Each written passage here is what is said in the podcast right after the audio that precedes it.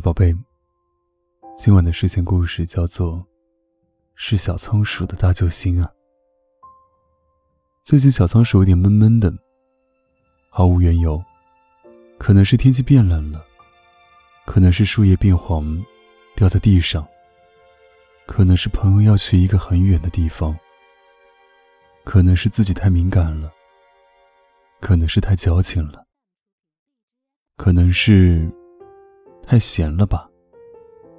没人能体会到小仓鼠的心情，没人能理解它，所以小仓鼠只有一个人。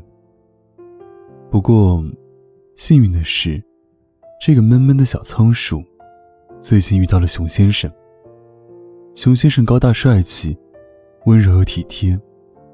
小仓鼠最喜欢做的事情，就是趴在熊先生又大又暖和的肚子上了，哪怕什么都不做。也觉得安心，很有安全感。第一次分开的时候，熊先生说：“明天也想见到你哦。”所以第二天，他们又见面了。第二次分开的时候，熊先生说：“明天还会见面吗？”小仓鼠说：“当然了。”就这样，有了第三次见面，第四次见面。慢慢的，小仓鼠每天都会和熊先生见面，每天都会去熊先生的肚子上趴一趴，晒太阳。有时候，熊先生会用大大的熊掌，轻轻地拍着小仓鼠的背，像是在安慰小仓鼠。就像熊先生经常说的：“没关系哦，大家都很喜欢你，你可以扛不住哦，我比你高，让我来帮你。”不用着急，你可以慢慢来。太累了就过来趴肚子上哦。没关系，撑不住也可以的。不要哭哦，不要做皱皱巴巴的小朋友，过来抱抱就好了。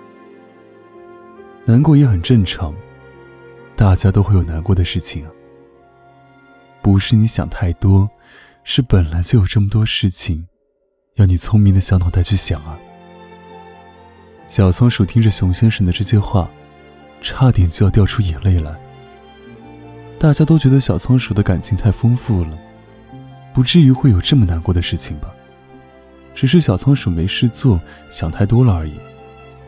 只有熊先生，像是住在了小仓鼠的心里一样，他就是知道有这么难过的事情，有会让小仓鼠掉眼泪的事情。有让小仓鼠觉得天都塌下来的事情。熊先生想要小仓鼠变成一个开心的小朋友。这一天，小仓鼠像往常一样，舒服地趴在熊先生温暖的肚子上。熊先生突然大力地抱住小仓鼠，说：“你努力太久了，以后不用了，我会一直陪着你的。你一转身，就能看到我，我在你后面。”谁都不敢欺负你，随时过来怀里哦。小仓鼠拼命地挣脱开熊先生重重的熊掌，爬到了熊先生的脸上，狠狠地亲了熊先生一口。嗯啊，嗨，原来熊先生是小仓鼠的大救星啊！是熊先生来救小仓鼠了，以后小仓鼠再也不会一个人，可以睡个安心觉了。有熊先生陪伴的每一天，都是美好的一天。祝你有个美好的明天。现在，乖乖睡觉吧，晚安。